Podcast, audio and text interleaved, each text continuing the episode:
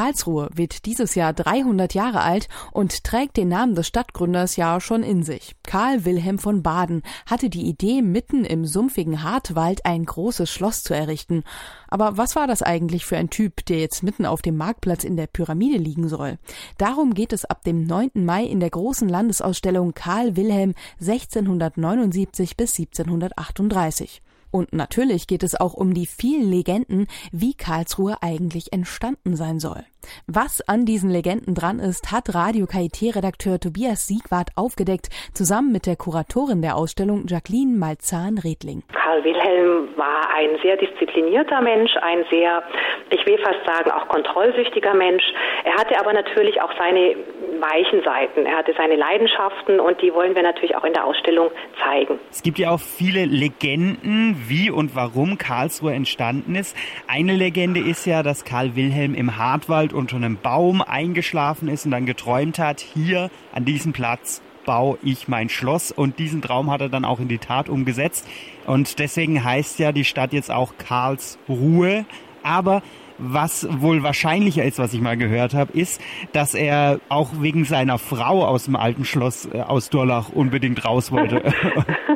Ja gut, also ich meine, es ist immer schön, Träume zu haben, sind wir mal ehrlich. Und das war ja offensichtlich ein sehr schöner Traum, aber es ist tatsächlich nur ein Traum und eine Legende.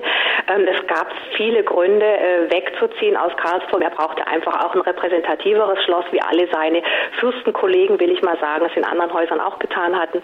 Ja, ich meine, Magdalene Wilhelmine, die württembergische Prinzessin, die war nun, wie man so schön sagt, keine Schönheit. Aber da wollen wir ihr mal nicht zu nahe treten, denn sie war ja schon eine sehr äh, kluge Frau und hat auch die gemeinsam Kinder erzogen.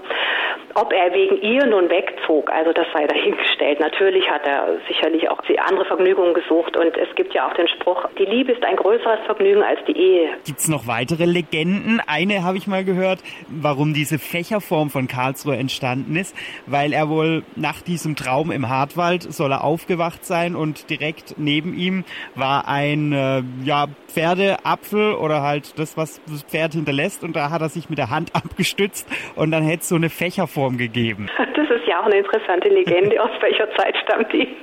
Nein, es gibt ja noch die andere Legende, dass er eben, als er aufwachte, dort plötzlich den Fächer seiner Frau fand. Man spricht ja auch von der Vision, die er hier hatte. Aber letztendlich äh, lagen natürlich ganz harte, ganz harte Fakten dem zugrunde, dass er sich dieses Schloss hier in der Form gebaut hat.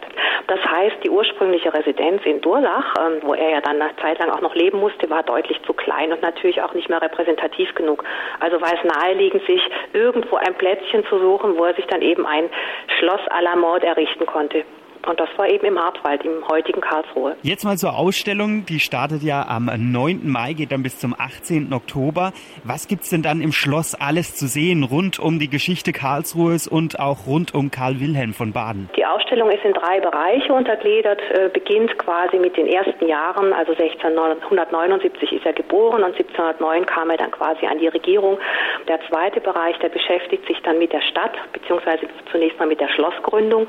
Und im letzten Bereich Bereich geht es vor allem um sein Leben als Regent hier im Schloss. Wir haben ja den Karl Wilhelm zum einen, Sie sehen es im Flyer als Figur in der Ausstellung stehen, wo man Selfies machen kann. Mhm.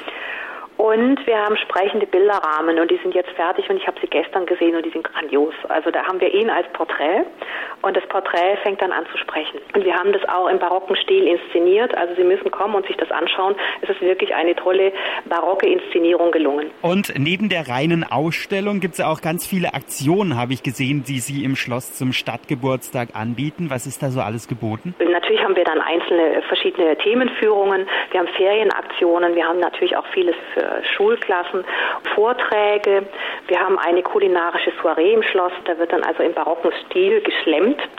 Und wir haben ein Speed Dating, das ist auch was ganz Neues in der Form, ein neues Format. Es hat natürlich Bezug insofern zur Ausstellung, als Karl Wilhelm natürlich auch seine Partnerschaften hatte und ähm, also seine Hofsängerin, aber nicht nur die, er hatte ja auch eine sehr leidenschaftliche Liebe, von der wir auch in der Ausstellung erzählen. Also es hat thematischen Bezug, aber es ist natürlich auch, sagen wir mal, ein neues Format, das wir gerne so ausprobieren möchten. Und da schließt sich ja irgendwie wieder der Kreis zu Karl Wilhelm und seinem Genau. Leben.